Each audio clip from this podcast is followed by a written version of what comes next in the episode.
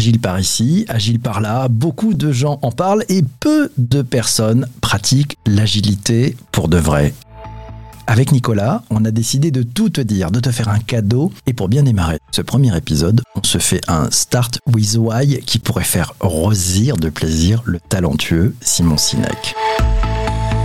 Bonjour Nicolas. Bonjour PPC. C'est quoi le why, le pourquoi de l'agilité pour toi? L'agilité pour moi, eh bien, ça relève de la définition du dictionnaire. Pour moi, l'agilité, c'est la capacité d'adaptation rapide à son environnement, au changement. Alors dans un environnement euh, fortement imprédictible, volatile, incertain, euh, ambigu, complexe, tout ça, développer sa capacité d'adaptation rapide à son environnement, c'est juste une question de survie.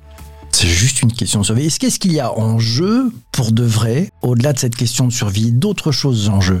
Bah, ce qui se joue, si tu veux, c'est bah, c'est un petit peu comme euh, lorsqu'on s'occupe de son corps, qu'on veut améliorer euh, sa souplesse, son agilité, ses réflexes.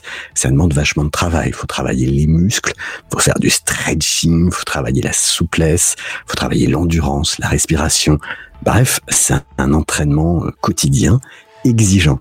Bon, ça c'est OK pour la métaphore du sport, mais si tu le rapproches à l'échelle de toute une entreprise, bah, tout de suite, ça pique un petit peu. On va finalement tirer sur les muscles managériaux, les postures organisationnelles, la méthodologie, bref, toute une culture à sculpter.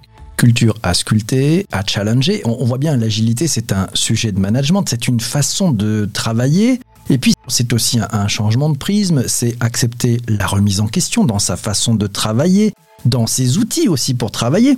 Bref, l'agilité, c'est une opportunité de se remettre en question, de challenger sa façon de bosser, cette façon de travailler que l'on applique presque sans plus y penser, parce que c'est comme ça qu'on a toujours fait, c'est comme ça qu'on fait. Bonne pioche, l'agilité te permet de relancer l'idée, de recommencer et de te remettre en perspective en disant, au fait, pourquoi on le fait comme ça? On va pouvoir changer les choses. On est dans le pourquoi, on vient de voir les enjeux du why, du pourquoi. Mais Nicolas, comment on craque le why?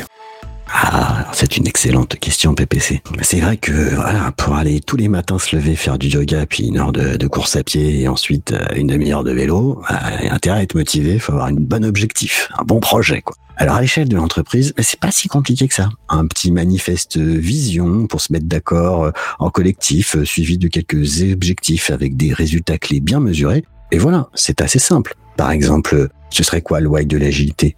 Bah, ce serait pour toutes les entreprises qui ont besoin de s'adapter rapidement à leur environnement, l'agilité propose une approche holistique à même d'améliorer la performance, la satisfaction utilisateur et l'engagement des salariés.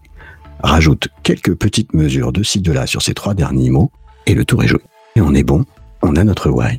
Le tour est joué, le tour est joué. Euh, tu vas pas un peu vite en besogne dans cette histoire-là? Ouais, tu m'as grillé. C'est vrai que c'est pas si simple. Mais c'est un travail formidable, le travail sur le why. C'est un des premiers à faire, c'est un des plus importants. Ce que l'on fait, c'est on prend les dirigeants d'une organisation, d'un collectif, ou même une équipe, hein, et on se met d'accord sur, OK, pourquoi est-ce qu'on veut changer? Quelle est la situation aujourd'hui? S'aligner sur la situation, c'est déjà vachement important. Alors s'aligner en plus sur la cible, là, ça change tout.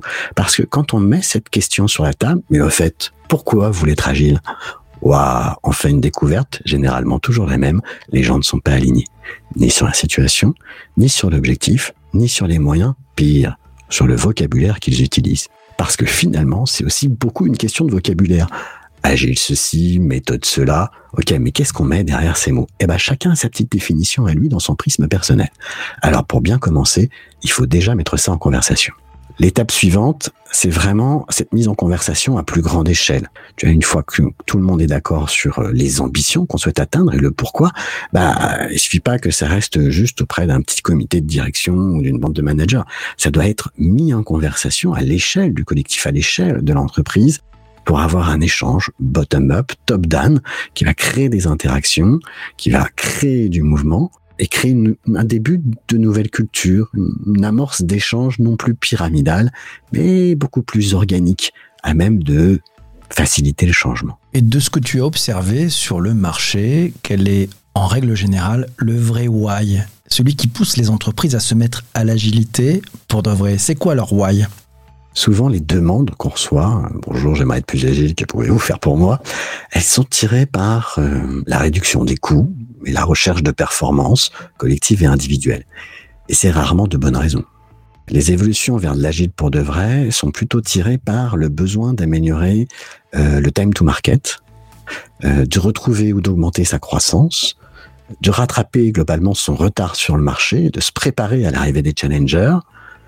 Ces besoins sont souvent liés à la nécessité de replacer l'utilisateur, le client, au centre de tout, au centre des objectifs, de la conception, de la priorisation. Ça tire le besoin de développer une culture dite produit plus que projet et un besoin d'effacer un peu les frontières traditionnelles de l'organisation, de remplacer, tu sais, ce sacro-saint euh, relation client-fournisseur euh, entre les silos internes de l'entreprise, comme entre le métier et l'IT, par exemple.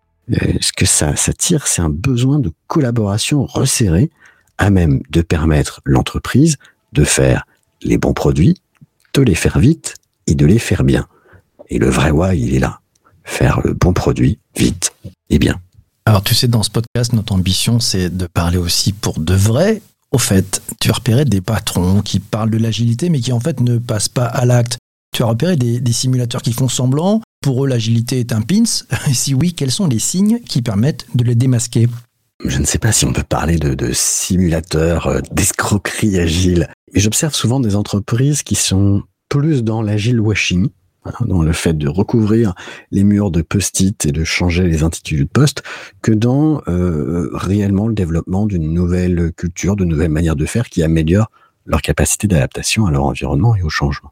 Ce sont des jeux d'acteurs ou c'est intentionnel selon toi? Je pense que c'est pas forcément intentionnel. À part pour certains qui ont besoin de redorer leur réputation pour recruter, par exemple, hein, parce que la, concurrence est, difficile sur le marché. L'agilité séduit les jeunes et les ingénieurs.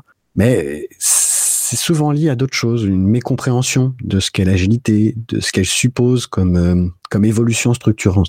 J'ai souvent rencontré des dirigeants et des managers qui poussaient l'agile à leurs équipes avec un prisme très outil et méthode, et sans vraiment comprendre de quoi il s'agit, de ce que cela suppose aussi en termes de changement pour eux. Et ils tombent souvent dans l'injonction contradictoire soyez agile, donnez de l'autonomie aux équipes, mais attention, hein, je veux du reporting, on doit faire les choses bien, on n'a pas le droit de se planter sur ce sujet, alors dites-leur bien ce qu'ils doivent faire et comment, hein, et puis vérifiez. Pareil, on dit de plus en plus que l'informatique, l'IT doit devenir un centre de valeur euh, digital dans l'entreprise, euh, mais, mais à côté de ça, on laisse le budget euh, au métier, les patrons tech sont pas au board, euh, et puis on continue de planifier sur des cycles au mieux annuels. Alors pour virer de bord rapidement et s'adapter au changement là, ça marche pas.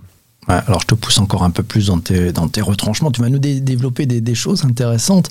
Le mot agile, c'est parfois un prétexte en fait. Parfois, le mot agile est un prétexte pour rester dans un mode projet tiré par l'urgence et les changements de priorité continuent de quelques-uns, de quelques patrons. Alors que même les méthodes qui peuvent faciliter le développement de l'agilité sont par ailleurs très très disciplinées. Et puis il y a le fameux pattern du bouquin, tu sais. Euh, bon, faut que vous soyez agile, alors lisez le bouquin et utilisez des post-it. Mais s'il suffisait de lire un livre et de coller des papiers de couleur au mur pour développer sa capacité d'adaptation rapide de l'entreprise, il faudrait que je trouve un autre boulot.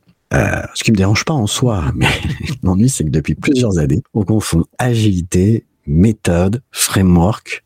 Beaucoup se sont mis à croire, encore une fois, qu'il suffit de renommer euh, les chefs de projet en Scrum Master ou en Product Owner, de baptiser les équipes avec des noms barbares type Squad, Tribe, etc., de changer les noms des réunions en appelant ça atelier, sprint planning, retrospective. Mais non, ça, ça ne suffit pas pire, ça brouille les cartes.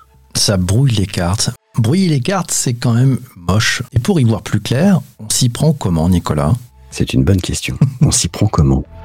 Eh bien, c'est ce qu'on va t'expliquer à toi, cher auditeur, dans nos prochains épisodes. Et d'ailleurs, le prochain, ça sera sur le où, le qui, avec qui on s'y prend en premier. Cet épisode du podcast est maintenant terminé. Merci à toi de nous avoir écoutés jusqu'ici. N'hésite pas à t'abonner sur ta plateforme de balado-diffusion préférée. C'est très facile, il y a un bouton qui permet de le faire. Sois agile, fais-le tout de suite, FLTDS.